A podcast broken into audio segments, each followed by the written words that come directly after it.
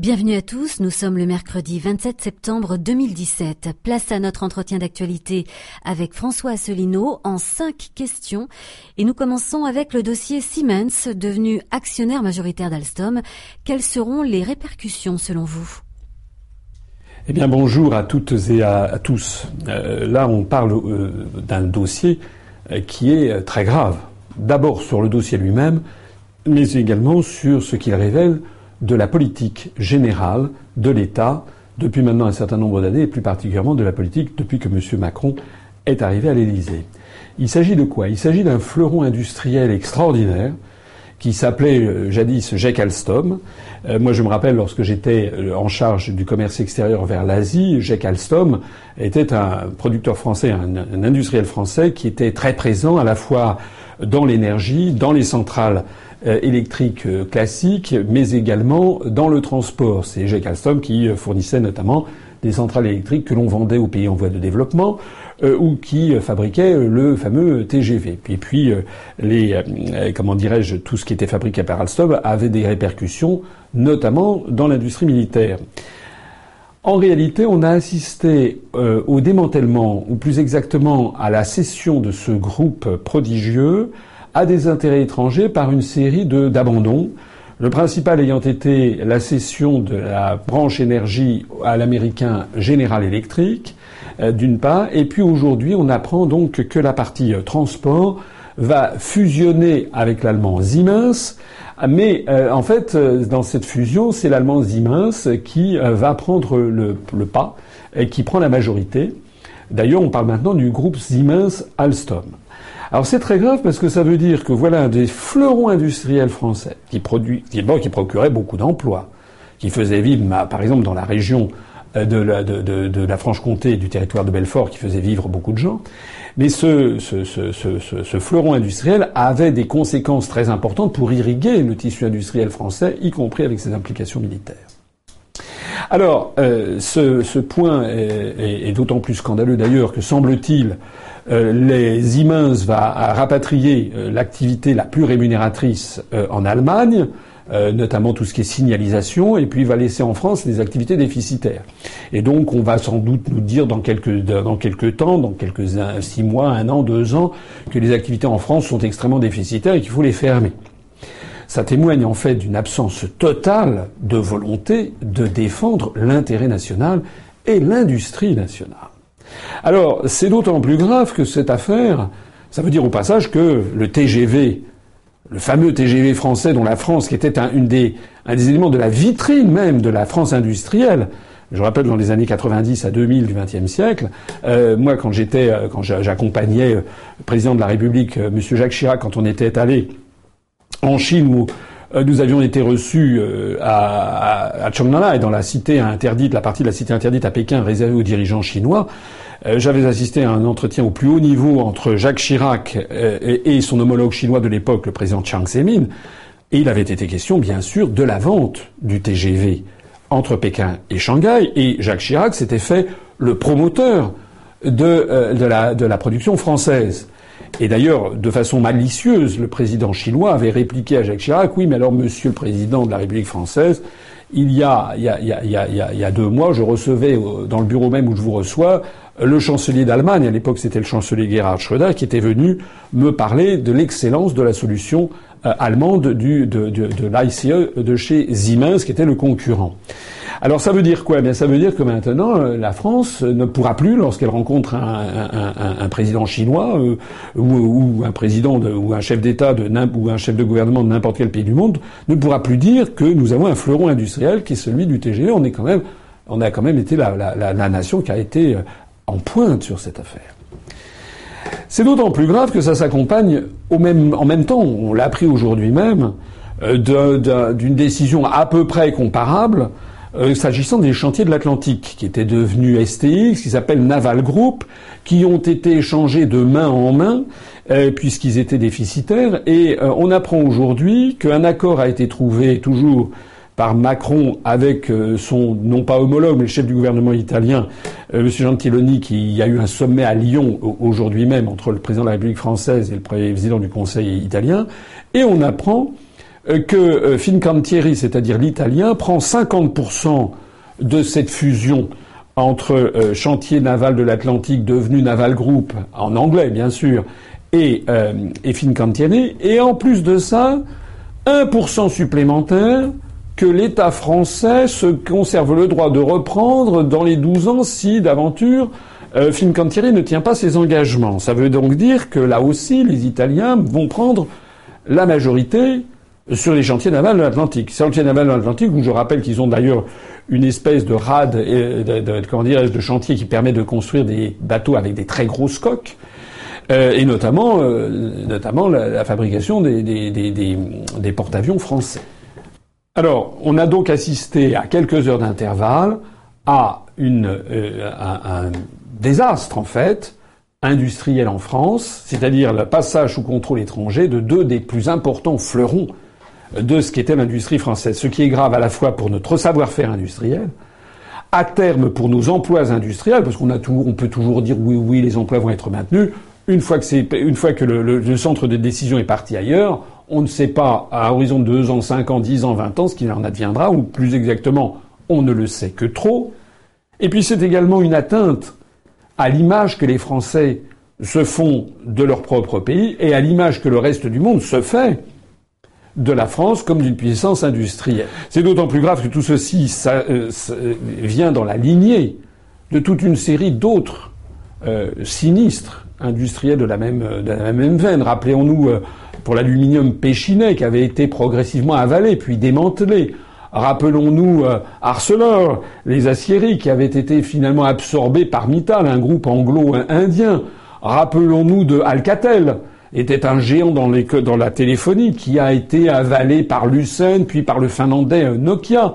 Rappelons-nous euh, Lafarge, les cimentiers qui s'est marié avec le Suisse Holcik, et puis etc. etc. Donc en fait, on assiste à la disparition consentie de tous les fleurons de l'industrie française. On assiste en fait de façon accélérée à la fin de la France industrielle. J'avais eu l'occasion pendant la campagne présidentielle de présenter au public qui venait m'écouter, j'avais eu l'occasion de présenter une carte sur l'évolution de l'emploi industriel en France département par département. C'était une carte qui était euh, extraite d'un ouvrage euh, récent d'Emmanuel de, Todd et d'Hervé Lebras qui s'appelait Le mystère français, où on voit la disparition de l'industrie française. La France est en train de devenir un musée si on n'y prend pas garde.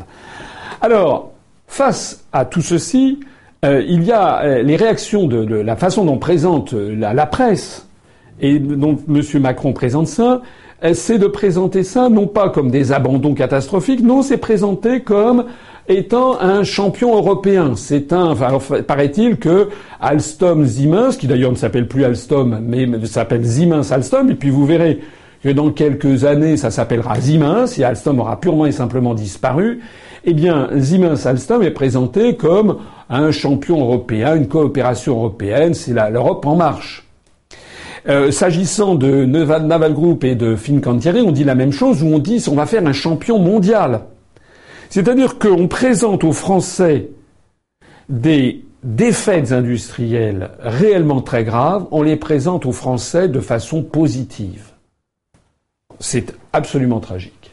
Ça n'est pas loin, c'est même tout très très proche de l'état d'esprit des collabos de 1940, qui présentaient la défaite de, de, de, la débâcle de 1940 qui présentait ça quelques mois après comme finalement un moyen de régénérer la France et puis une nouvelle Europe et de collaborer avec le Troisième Reich, etc., etc. C'est-à-dire qu'il y a des gens qui ne veulent même pas reconnaître le désastre en cours. Je voudrais dire aussi quelque chose que je crois euh, très grave et que je pense que, à part moi, personne ne le dit. Ce sont les déclarations qui ont été faites à l'occasion de ces deux sinistres de jour. Au sujet du rapprochement, enfin de l'absorption de Naval Group par l'italien Fincantieri, Macron a donc euh, eu un, un, sommet à Lyon avec le président du Conseil italien Paolo Gentiloni, je le disais tout à l'heure. Et voilà ce que M. Macron a dit. Il a dit nous pouvons l'un et l'autre dire aujourd'hui que c'est un accord gagnant-gagnant. À ceux qui disent, je cite Macron, c'est terrible, il y aura un opérateur industriel qui n'est pas français, Je veux leur rappeler que jusqu'à il y a quelques mois, une très large majorité, l'actionnaire et l'opérateur étaient coréens. Qu'on m'explique, dit Macron, lorsqu'on défend l'Europe chaque jour, qu'il vaut mieux avoir un opérateur et un actionnaire coréen qu'un opérateur italien. Ça veut dire que pour Macron, eh bien finalement, euh, la, catastrophe, ce serait que les chantiers navals passent sous euh, une euh, direction coréenne, donc asiatique, mais en revanche, que ce soit un étranger italien, ça c'est très bien. Ça mène à puce à l'oreille, d'autant plus que, dans les mêmes heures, on a appris que M. Laurent Berger, qui est le secrétaire national de la CFDT, au sujet du rachat, du rachat euh, de Alstom par Siemens, a dit, je le cite, il vaut mieux Siemens qu'un acheteur chinois. Réfléchissez bien à tout ceci. Qu'est-ce que ça veut dire? Ça veut dire qu'on met dans la tête des Français que lorsqu'on perd un champion industriel, qui est un fleuron national, eh ben, il vaut mieux que ça soit à un Italien ou à un Allemand que ça passe plutôt qu'à un Chinois ou un Coréen. C'est-à-dire qu'on fait un distinguo. Aussi bien un syndicaliste que le chef de l'État, on fait un distinguo, mais un distinguo fondé sur quoi? Je suis désolé, mais la seule personne, le seul responsable politique en France qui le dit, c'est moi. La construction européenne est un apartheid, est un racialisme qui ne dit pas son nom. Moi, lorsque j'étais avec Jacques Chirac, lorsqu'on avait été reçu par le président Chiang Zemin, Jacques Chirac, à l'époque, avait dit Nous sommes là pour nouer une coopération industrielle au plus haut niveau franco-chinoise. Et il s'agissait justement de damer le pion aux Allemands. Maintenant, par solidarité euh, ethnique, eh bien, c'est très bien de tout fourguer aux Allemands et aux Italiens du moment que ce ne sont pas des Asiatiques. Il y a derrière tout ça quelque chose qui sent très mauvais et qui est exactement comparable à ce que j'appelle le choc des civilisations. Sur ces affaires, je voudrais dire que, au-delà de critiquer ce qui est un scandale national, cette affaire est un véritable scandale national. D'ailleurs, l'affaire Alstom a fait l'objet euh, d'un reportage télévisé qui avait déjà été passé et que euh, vous, pouvez, vous visionner, qui a été très bien fait, que je signale au, passage, qui a été passé sur, je crois, France 2 et LCP. C'est sur cet accord fantôme concernant, concernant Alstom. Je prends ici l'engagement, et je m'adresse ici non seulement aux personnes qui travaillaient, aux agents, aux ouvriers, aux cadres, aux agents de maîtrise qui travaillaient à Alstom, mais également à l'ensemble de la population française, si un jour je suis élu président de la République, eh bien, nous, tous ensemble, nous essaierons de récupérer, autant que faire se peut, de récupérer les fleurons industriels dont nous disposerons, et, si nécessaire, je renationaliserai Alstom. Que pensez-vous du nouveau budget présenté par le gouvernement? Alors, le nouveau budget présenté par le gouvernement est, moi, à mon avis, assimilable à une provocation. Et je pèse mes mots. On a appris que le projet de budget de 2018 présenté par M. Le Maire et évidemment avalisé par le Premier ministre Édouard Philippe et évidemment par Macron à l'Élysée, en fait consiste à tailler dans les dépenses et, à tailler aussi dans les impôts. Mais pas n'importe quelle dépense et pas n'importe quel impôt. Alors, parmi les impôts, certes, il paraît que la taxe d'habitation va être à 80% diminuée chez, chez, le public, et le gouvernement dit, voilà, on va redonner du pouvoir d'achat. Quelle est la contrepartie qui sera face à ça? Est-ce que c'est pas la CSG qui va augmenter? C'est une autre histoire. Mais moi, ce que je vois surtout, c'est le cadeau qui est fait aux plus riches des Français, pas aux, classes aisées, aux milliardaires. De quoi s'agit-il? Il s'agit que le gouvernement a décidé de faire diminuer le taux d'imposition sur les sociétés avec une diminution progressive pour passer de 33% le taux de l'IS sur les bénéfices réalisés à 25% en 2022 c'est-à-dire une diminution de plusieurs points par an jusqu'en 2022. Ça veut donc dire que les grandes entreprises, lorsqu'elles dégageront du profit, paieront moins d'impôts sur les sociétés, sensiblement moins. Ça veut donc dire que cet impôt qui normalement doit être versé à l'État manquera, et après on dira d'ailleurs que l'État est désargenté et qu'il fait des déficits. Et qu'est-ce qui va se passer? Ben, Il va se passer qu'avec cet argent, ce profit supplémentaire que feront les entreprises puisqu'elles auront moins d'impôts sur les sociétés à payer, eh bien, elles vont soit le réinvestir, c'est ce que dit le gouvernement, ça va favoriser l'investissement, mais rien n'est moins sûr. Quand vous avez un pays comme la France où le niveau de vie, les charges sociales, etc. sont plus élevés qu'ailleurs, il est très peu probable qu'elles investissent. Les entreprises investissent plutôt à l'étranger, elles délocalisent. Mais en revanche, ce qui est tout à fait probable, c'est qu'elles augmenteront les dividendes versés aux actionnaires. C'est-à-dire que c'est un formidable cadeau donné aux actionnaires, aux détenteurs des capitaux des grandes sociétés. Au même moment, le gouvernement, toujours en matière fiscale, décide de baisser, de, modifier l'impôt de solidarité sur la fortune en le transformant en un impôt exclusivement fondé sur les biens immobiliers. Là aussi, c'est un véritable scandale. Parce que ça veut dire que les plus grosses fortunes, les, les, Français qui possèdent des fortunes personnelles qui dépassent les 50 millions d'euros, 100 millions d'euros, 500 millions d'euros, 1 milliard d'euros, il y en a. Eh bien, ces personnes-là, l'essentiel de leur patrimoine, c'est en fait une détention d'actifs, le capital de société. Et donc ça, ça, échappera à l'impôt sur les sociétés. En revanche, un cadre supérieur ou un cadre moyen, tout simplement, qui a eu euh, l'intelligence, la sagesse euh, de s'endetter lorsqu'il était jeune pour acquérir un appartement, par exemple, parisien, et j'en parle en connaissance de cause, puisque c'est mon cas, eh bien, le, vu la flambée de l'immobilier qu'il y a dans certaines grandes villes, risque, au bout du compte, d'être taxé à l'impôt de solidarité sur la fortune parce qu'il a un appartement qui dépasse, qui dépasse ce montant.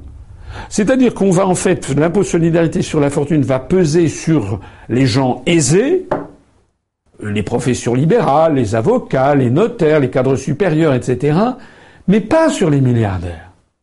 C'est-à-dire que l'on a, une fois, encore une fois, comme tout à l'heure pour l'impôt sur les sociétés qui baisse, ça favorise les détenteurs des capitaux, on favorise une deuxième fois les détenteurs de capitaux. C'est un cadeau aux milliardaires. J'ajoute que l'on peut ajouter à tout ça des décisions qui sont prises pour diminuer l'aide aux emplois aidés, pour augmenter la taxation sur le livret A. Le livret A, c'est vraiment les classes populaires, les classes moyennes qui disposent du livret A. Eux, on va les augmenter leur impôt. J'ajoute également qu'il va y avoir des euh, réductions euh, budgétaires, notamment sur l'aide personnalisée au logement. En d'autres termes, il s'agit d'un budget que l'on peut qualifier carrément, non seulement d'antisocial, mais, même presque, je, ne sais pas, je trouve que c'est presque une, presque une inconscience politique, compte tenu de l'état de la situation de la population française, compte tenu de l'état du chômage qui ne cesse d'augmenter, qui va continuer d'augmenter puisque l'euro est très élevé et très fort sur les marchés internationaux vis-à-vis -vis du dollar, prendre des décisions de cette nature alors que l'impopularité de Macron est déjà extrêmement élevée, je trouve que c'est de la pure inconscience. En attendant, les gens qui ont voté Macron devraient vraiment réfléchir à ce qu'ils ont fait. Troisième question, quels enseignements tirez-vous des résultats des élections sénatoriales? Alors ça, c'est un sujet qui a été un peu passé à la trappe. Hein. C'est d'ailleurs une des raisons pour lesquelles j'avais annoncé il y a quelques, il y a, deux mois, je crois, que, nous, ne nous présenterions pas aux élections sénatoriales parce que, en fait, les médias n'en parlent pas. C'est un peu à tort. J'en profite pour dire, euh, il y a beaucoup de gens qui m'écoutent, de plus en plus nombreux, je les en remercie. Euh, peut-être que parmi les gens qui m'écoutent, tout le monde ne sait pas exactement à quoi sert le Sénat. Je rappelle qu'en France, c'est un système que l'on appelle bicaméral, c'est-à-dire avec deux chambres, l'Assemblée nationale et le Sénat. C'est un système qu'on retrouve aux États-Unis, qu'on retrouve euh, au, Royaume-Uni avec la Chambre des communes et la Chambre des lords, qu'on retrouve en Allemagne avec le Bundestag et le Bundesrat. Il y a beaucoup de, beaucoup de pays où il y a ce système des deux chambres. Mais à part l'Italie qui est un cas particulier, il y a toujours une chambre un des deux parlements qui l'emporte sur l'autre. En France, c'est l'Assemblée nationale qui a le dernier mot au moment du vote des lois. Mais le Sénat participe aussi au vote des lois. Il faut donc savoir, et les Français ne le savent pas forcément, que lorsqu'il y a une loi, elle doit être votée par le Parlement. Ce qu'on appelle le Parlement, c'est à la fois l'Assemblée nationale avec les députés et le Sénat avec les sénateurs, et qu'il y a ce qu'on appelle une lecture d'un projet de loi qui est donc présenté à l'Assemblée nationale, puis présenté au Sénat, et si les deux chambres sont d'accord, la loi est adoptée. S'ils ne sont pas d'accord, à ce moment-là, ça repasse à l'Assemblée nationale, et ça repasse au Sénat. Et puis si au bout des deux, des deux fois les, les, deux assemblées, l'Assemblée et le Sénat ne sont toujours pas d'accord, à ce moment-là, a on se réunit, il y a une espèce de réunion entre sénateurs et, et, et parlementaires et députés pour voir s'ils peuvent trouver. Et puis ça se termine par ce qu'on appelle une troisième lecture, c'est-à-dire l'Assemblée nationale qui finit par trancher. Alors, le Sénat n'a donc pas le pouvoir définitif. C'est pour ça que beaucoup de gens ont un peu tendance à considérer que c'est une chambre un petit peu superflue euh, dont on pourrait se, se passer. C'est une vision euh, qui est caricaturale et qui est excessive. Pourquoi? Parce que le Sénat, traditionnellement, représente davantage les zones rurales que les zones urbanisées. Il y a un poids spécifique. Les députés à l'Assemblée nationale représentent, en gros, sont assez corrélés à la répartition de la population sur le territoire. C'est moins vrai pour le Sénat où il y a une surreprésentation des zones rurales. C'est donc également au Sénat, traditionnellement, c'est une, assemblée qui est plus sage. Ils font des rapports souvent de grande qualité, les sénateurs. Euh, et c'était, c'est souvent peuplé par des, parlementaires qui sont plus expérimentés, plus âgés que les députés, statistiquement et en moyenne.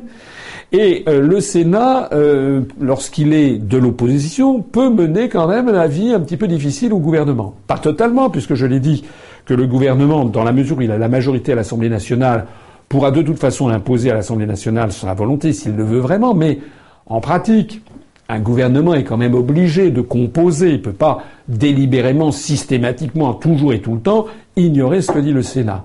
C'est la raison pour laquelle il faut quand même porter attention à ce qui se passe au Sénat.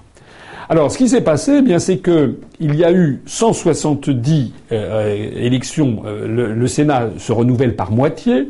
Il y avait donc 170. Euh, il y a à peu près 340 sénateurs. Il y en avait 170 qui étaient là en jeu pour ces élections plus une élection sénatoriale partielle, donc il y avait 171 élections.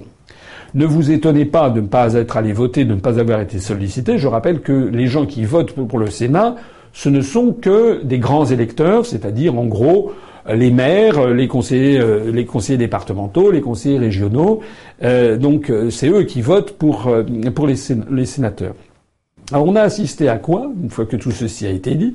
Eh bien on a assisté que sur les 171 élections qui devaient avoir lieu, enfin qui ont eu lieu dimanche, euh, la République en marche, donc le mouvement qui se réclame du gouvernement, a présenté 158 candidats sur les 171. Ce qui prouve d'ailleurs au passage qu'il n'a pas réussi à présenter des candidats partout.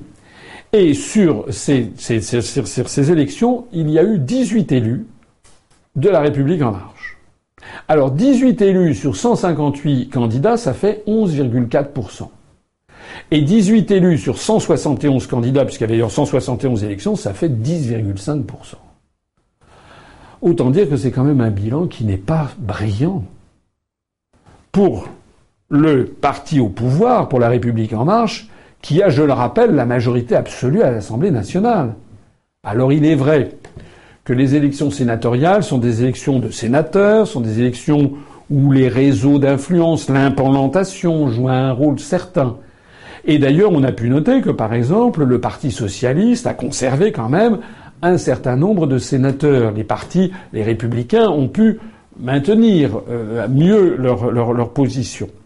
Néanmoins, néanmoins, lorsque le parti du président de la République nouvellement élu au mois de septembre, se ramasse une gifle, on peut parler de gifle, il y a 11% seulement, euh, ils ont réussi à gagner des, postes dans 11% des cas, alors qu'ils ont, je sais plus combien, peut-être 55 ou 60% des députés, ça veut dire qu'il y a un problème.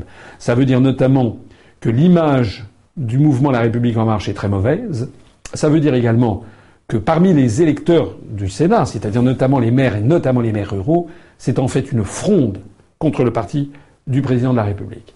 Et la conclusion de cette affaire, c'est que eh bien, le parti du président de la République a maintenant au Sénat une chambre qui ne va pas du tout lui être favorable. C'est un point négatif pour la suite du gouvernement.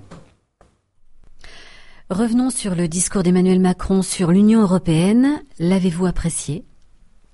Euh, Alors,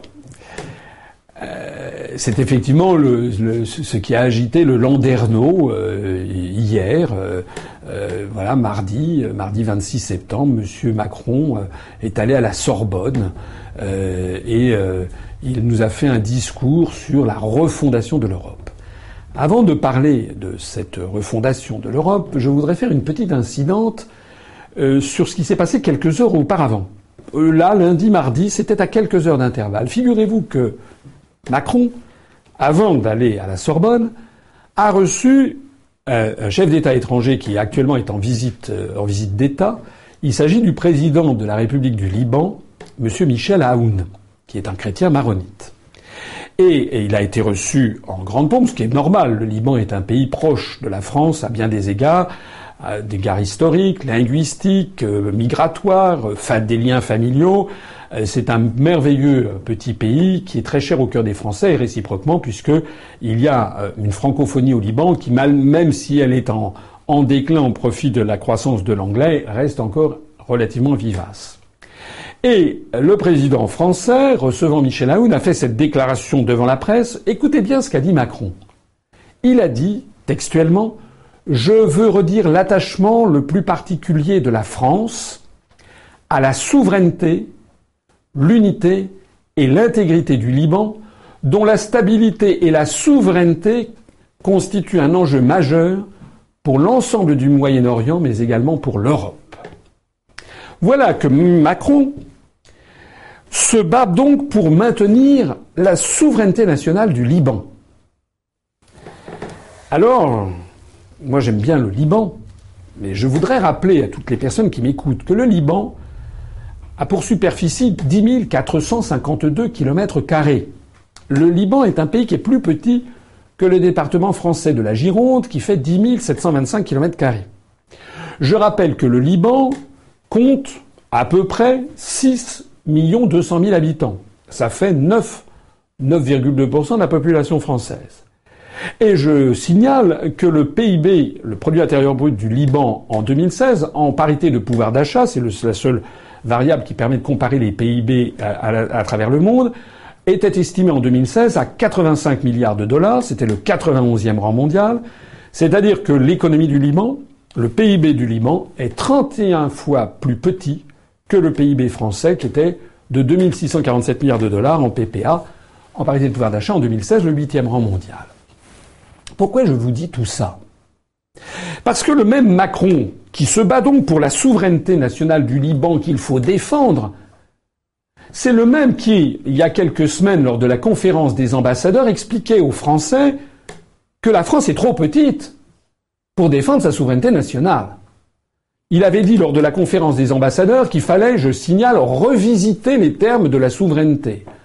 C'est du jargon, euh, euh, vraiment c'est du jargon, revisiter les termes de la souveraineté. Il disait, il a dit devant les ambassadeurs, le multilatéralisme est à mes yeux, c'est Macron qui parle, un des outils de notre indépendance. Cette indépendance, c'est une souveraineté ouverte sur le monde, et cette souveraineté cependant exige d'être porté collectivement quand les enjeux excèdent le cadre national. Pour la France, le lieu où construire les outils de notre puissance et apporter la juste réponse aux défis qui se présentent, le lieu de notre souveraineté aujourd'hui, c'est l'Europe. Oh, c'est un salmigon dit, c'est, c'est vraiment euh, emberlificoter les choses. C'est d'ailleurs pas du tout la tradition française. Je rappelle que la grande tradition de la langue française, c'est justement la clarté d'exposition, que les gens soit clair et net. Moi, lorsque je m'exprime, j'essaye toujours que mes propos soient intelligibles et clairs et nets, que tout le monde comprenne. J'essaye de m'inscrire dans cette grande tradition française de clarté et de limpidité. Le discours de Macron devant les ambassadeurs, c'est un discours complètement euh, controuvé, contourné, on n'y comprend plus rien. La seule chose que l'on comprenne, c'est que le lieu de notre souveraineté aujourd'hui, c'est l'Europe, c'est-à-dire que la France est trop petite pour avoir sa souveraineté nationale. Alors je vous demande à toutes et à tous qui m'écoutez de bien mesurer cette espèce de dédoublement de la personnalité, cette schizophrénie générale de M. Macron, qui explique qu'un État comme le Liban, qui est grand comme le département de la Gironde et dont l'économie est 31 fois plus petite que l'économie française, il faut absolument se battre pour sa souveraineté nationale et son indépendance, tandis que la France, elle, eh bien, elle n'aurait qu'à fusionner dardard avec la Lettonie, l'Estonie, etc on voit bien que se cache derrière tout ça, ce sont des mensonges enfilés les uns après les autres. En fait, M. Macron, il n'est pas là pour défendre la souveraineté et l'indépendance nationale, il est là pour enterrer la France, la démolir. On l'a vu tout à l'heure avec l'affaire industrielle. Alors maintenant, Maintenant que j'ai placé ça dans ce cadre, parlons justement de ces déclarations qu'il a faites à, la Sorbonne. va venir un mauvais jeu de mots, il nous la Sorbonne. Il s'est mis à sortir comme ça d'un chapeau tout un projet sur l'Europe. Alors déjà, il y avait la forme. La forme, c'est qu'il s'est exprimé devant le drapeau de la République française, ça c'est bien naturel. Le drapeau de l'Union européenne, ça personnellement, ça me donne des boutons. Euh, je rappelle que si un jour je suis élu président de la République, la première chose que nous ferons, c'est de faire retirer le drapeau de l'Union européenne sur tous les bâtiments nationaux. C'est d'ailleurs euh, la France n'a pas reconnu le drapeau de l'Union européenne lors du traité de Lisbonne, et la Constitution française ne reconnaît que le drapeau bleu-blanc-rouge. Donc euh, je rappelle que le drapeau de l'Union européenne, sa présence sur les bâtiments publics est en soi un objet de scandale. Mais bon, il fait ça, mais en plus de ça, Macron, le chef d'État français, s'est exprimé devant les drapeaux nationaux des 27 autres États de l'Union européenne. Alors ça, c'est quand même très grave en termes diplomatiques. Il n'en a pas le droit. C'est pas Madame Michu, Monsieur Macron, qui est, dans un bal costumé euh, pour Mardi Gras. C'est le chef de l'État. Un chef d'État, lorsqu'il rencontre un homologue, par exemple, lorsqu'il rencontre le président du Liban, il parle devant le drapeau bleu, blanc, rouge. Le président du Liban parle devant le drapeau libanais, avec le cèdre. C'est le pays du cèdre. Mais là, M. Macron s'est permis de parler devant le drapeau euh, de la Belgique, de l'Allemagne, de la Pologne, etc. Et pour lancer son projet, dont il n'a jamais parlé, aux Polonais, aux Belges, aux, Croates, aux Italiens. Il fait une espèce de captation. Il fait une espèce, c'est une escroquerie. Il escroque. Moi, je serais polonais, je serais furieux. D'ailleurs, on a publié un communiqué aujourd'hui même pour réclamer de M. Macron qu'il s'interdise ce genre de choses. Est-ce qu'on imagine l'inverse? Est-ce qu'on imagine, par exemple, euh, la première ministre de Pologne, celle qui avait déjà euh, dit à, Macron son fait lorsque celui-ci s'était permis de critiquer le gouvernement polonais depuis la Bulgarie, lorsqu'elle avait dit mais c'est pas la France qui dirige, est-ce qu'on imagine la première ministre de Pologne qui ferait un discours où elle annoncerait voilà ce que doit être l'Europe et elle parlerait en disant voilà il faut développer le système des travailleurs détachés, il faut démolir le SMIC, il faut que tout le monde s'abaisse sur le plus bas niveau social où elle parlerait de ça devant le drapeau français. Est-ce qu'on imagine? Ce serait un objet de scandale. Déjà, on dirait, on lui dirait, écoutez, madame, la première ministre de Pologne, ça c'est votre idée, mais ça ne nous concerne pas. Nous ne sommes pas d'accord. Mais en plus de ça, le fait qu'elle s'exprime devant notre drapeau est scandaleux. Ça prouve au passage que M. Macron est un, je sais pas, c'est un ignorant complet des usages diplomatiques. C'est un goujat. Il n'y a pas que ça. Ça, c'est la forme. il y a le fond. Macron a lancé comme ça, hein, comme, un, prestidigitateur qui sort d'un haut de forme, d'un chapeau, des, foulards, il a sorti les uns après les autres des idées comme ça qui lui sont passées par la tête. Hein, comme je l'ai dit à, la radio Sud Radio, il confond la présidence de la République avec euh, le, divan d'un psychanalyste donc il s'allonge et puis il nous dit tout ce qui lui passe par la tête. Puis nous on est là derrière, on prend en note. ça, ça va pas. Alors qu'est-ce qu'il a sorti? Il a dit par exemple qu'il fallait avoir partagé les, services de renseignement entre les États d'Europe. Il, rêve éveillé. Il ne connaît rien à l'histoire de l'Europe. Il croit vraiment que les Polonais vont partager leurs renseignements avec les Allemands. Non mais ça va pas. Il croit vraiment que c'est le grand amour entre toute une série de pays de l'Est. Il croit vraiment que les Britanniques, tant qu'ils sont encore dans l'Union européenne, vont nous, vont nous filer tous leurs renseignements. Que le BND allemand, qui est extrêmement fort, va affiler, va, jouer franc jeu. Il propose d'avoir des listes transnationales pour les députés européens. J'ai rappelé qu'il y a un article 14 dans le traité de l'Union européenne qui prévoit que les élections européennes au Parlement européen, ce sont des listes nationales qui prévoit d'ailleurs que chaque État doit avoir au minimum six, députés. Donc, il est très probable que pour avoir des listes transnationales, ça voudrait dire que des listes que les Français, ils aient une liste où ils, puissent avoir, euh, je sais pas moi, des, euh, députés français, hongrois, euh, polonais, belges. Donc déjà, c'est très probablement contraire à l'article 14 du traité de l'Union européenne. En tout cas, ça mérite une expertise juridique. Et donc, s'il fallait modifier le traité, c'est même pas la peine d'en parler, mais même sans ça, il est bien évident qu'il y a énormément d'autres États qui diront non. D'ailleurs, les Français sont-ils d'accord? Est-ce que les Français sont d'accord pour avoir ce genre de truc? Et puis il a dit également qu'il fallait qu'il y ait des militaires étrangers qui soient dans l'armée, dans les armées, dans l'armée française. Les Français sont-ils d'accord? Bref, je ne vais pas égrener ici tout ce que M. Macron a dit. En réalité, il a dit ceci sans demander l'avis des Français. Et là, on est quand même dans une situation qui est dramatique, qui est même honteuse du point de vue de la démocratie. Je rappelle qu'en 1972, Georges Pompidou, à l'époque président de la République française, avait organisé un référendum auprès des Français pour demander si les Français étaient d'accord pour l'entrée du Royaume-Uni, de l'Irlande, euh, du euh, Danemark et de la Norvège dans euh, le marché commun de l'époque. Les Français avaient d'ailleurs voté oui, et puis ensuite la Norvège avait, avait renoncé. Donc était entré après ce référendum. En 1972, il y avait eu donc l'entrée, enfin en 1973, du Royaume-Uni qui va bientôt en sortir, de l'Irlande et du Danemark. Ça veut donc dire qu'à l'époque, Georges Pompidou avait estimé que l'entrée du Royaume-Uni dans le, marché commun, qui était une trahison de la pensée de Charles de Gaulle, qui avait toujours refusé l'entrée du Royaume-Uni dans l'Europe, Georges Pompidou estimait que c'était une décision qui, avait, qui allait avoir un impact très important sur l'évolution de la construction européenne, en quoi il avait raison, et donc il avait demandé l'avis des Français. Mais là, c'est bien plus que l'adhésion d'un nouvel État membre. Là, il s'agit de prendre des décisions tous azimuts, de créer une Europe à la carte, de, créer un budget de la zone euro. Et il fait ça sans demander l'avis des Français.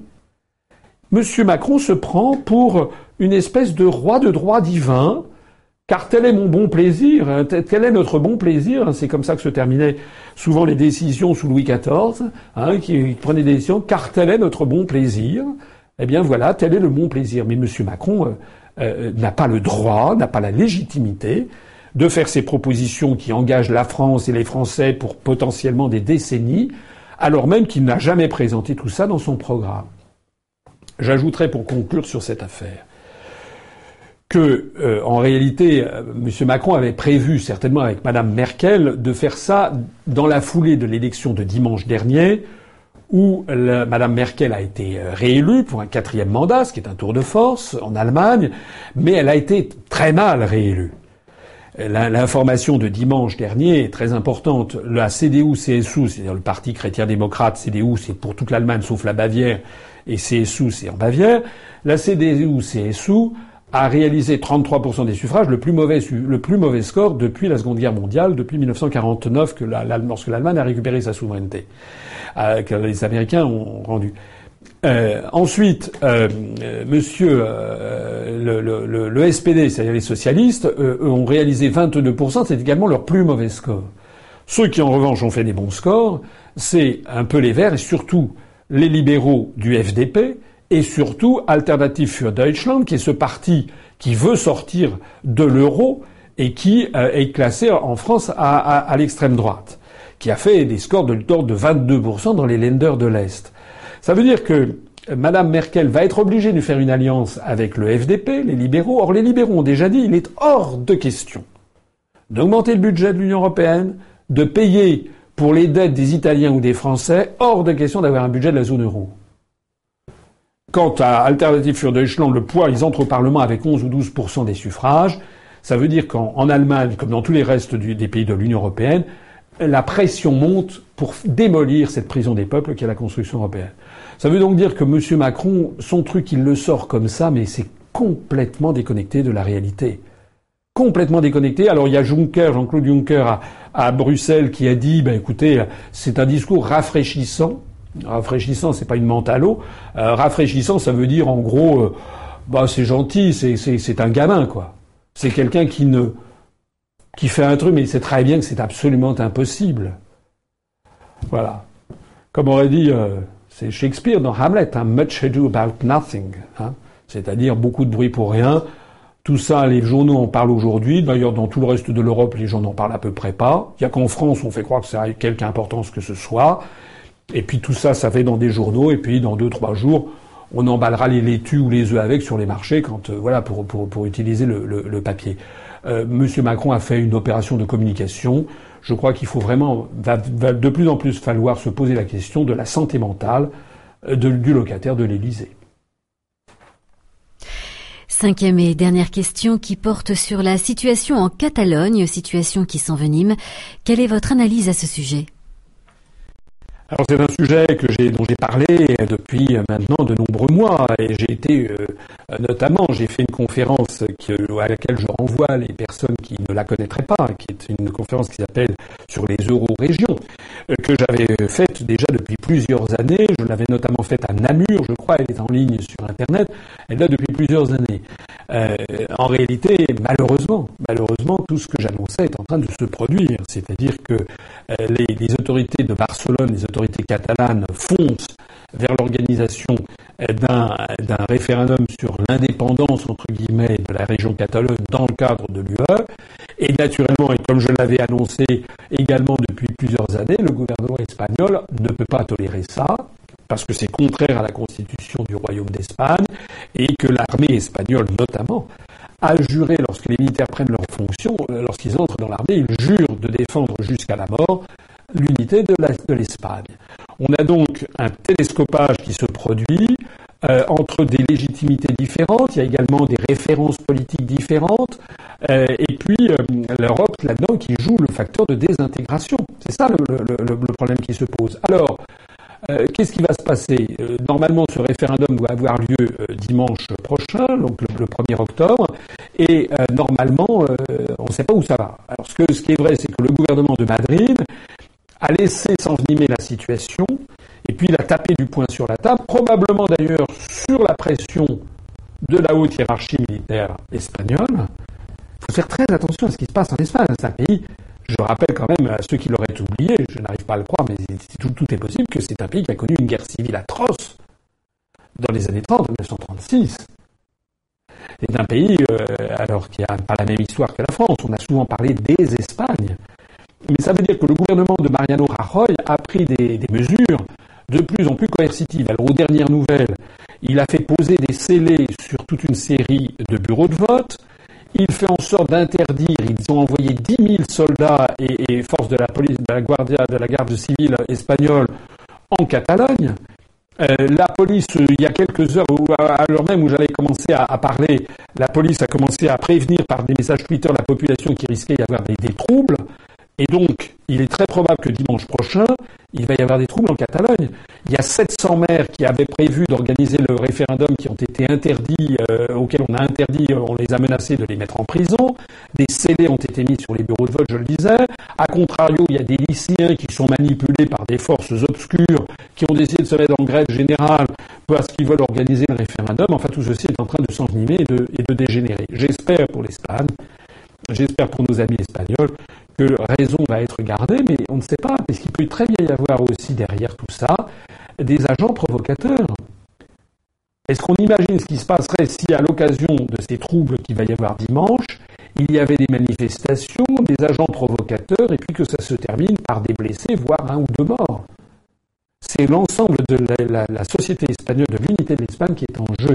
Et donc, je rappelle que le point nodal de tout ceci, c'est la politique des euro-régions, et c'est également la charte des langues régionales et minoritaires que le gouvernement espagnol a signé puis ratifié bien hâtivement. Je rappelle que la France a signé cette charte mais n'a jamais ratifié cette charte parce que euh, en France il faudrait reconnaître l'existence de plus de 60 langues régionales.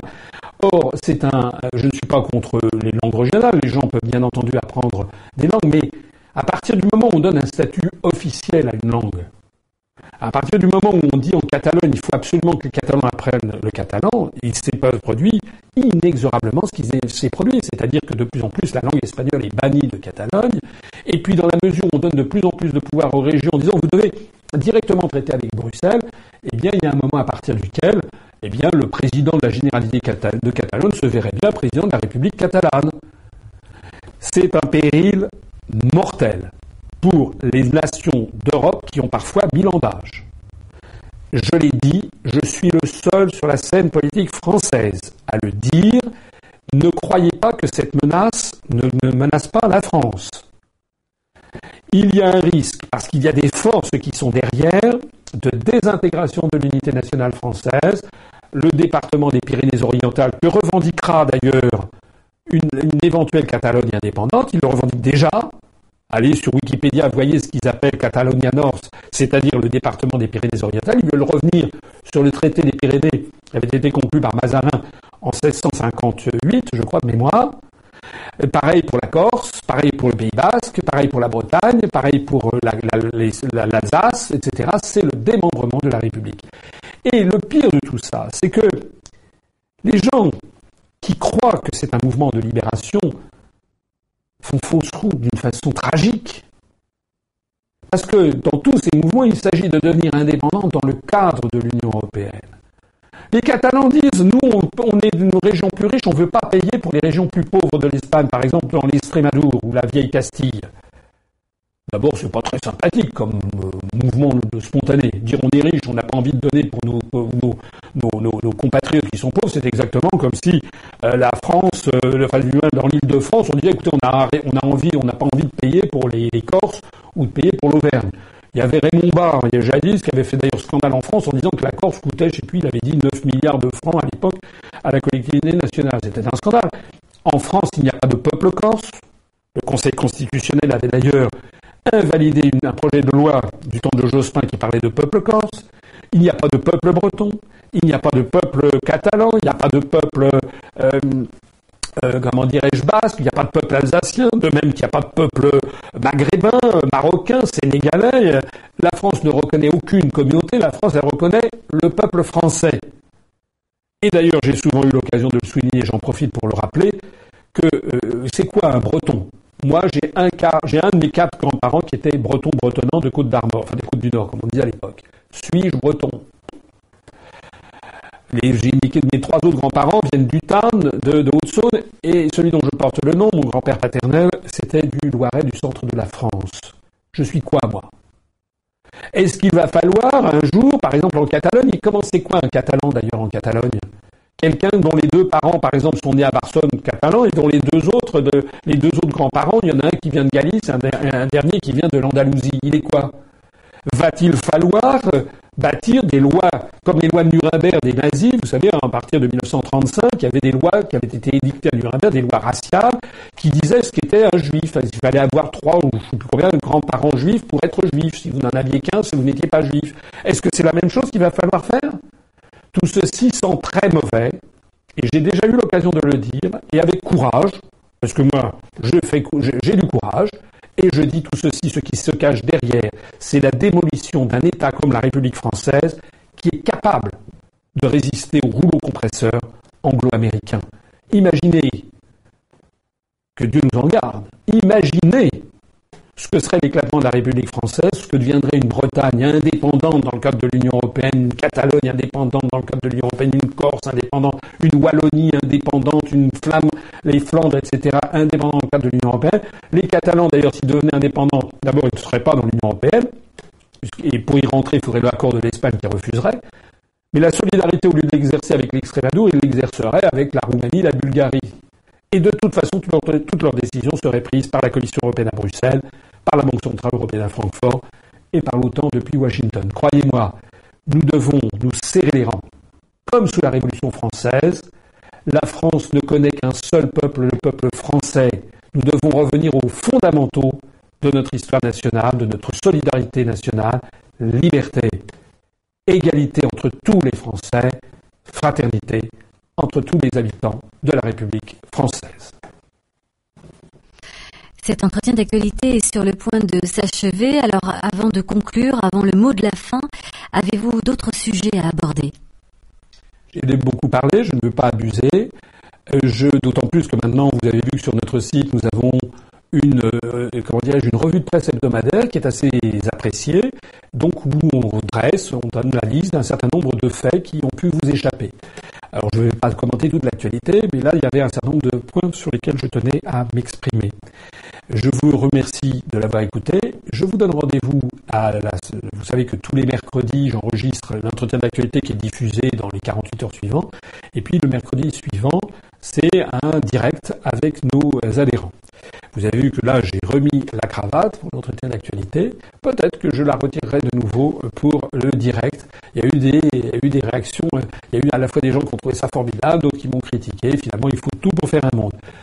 Je voudrais terminer en insistant sur le fait qu'il faut absolument que ceux qui ça intéresse réservent leur journée du 18 et 19 novembre, euh, donc c'est dans un peu moins de deux mois, euh, où nous tiendrons le samedi 18 novembre euh, l'université d'automne, enfin oui d'automne, et le 19 novembre le congrès, notre quatrième congrès de l'UPR. Tout ceci se tiendra en Indre-et-Loire.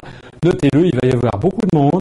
Nous aurons quelques surprises, on aura des tables rondes qui seront tout à fait intéressantes, il y aura des surprises pour tout le monde, et puis c'est surtout pour tous les, tous les adhérents de l'UPR, un merveilleux moment pour se retrouver tous en commun, découvrir qu'il y a des centaines et même maintenant des milliers euh, d'adhérents de l'UPR, et que notre mouvement, que cela plaise ou ne plaise pas, est encore en train de grimper en nombre d'adhérents, en notoriété et en influence sur la scène politique française. Vive la République et vive la France ayez confiance.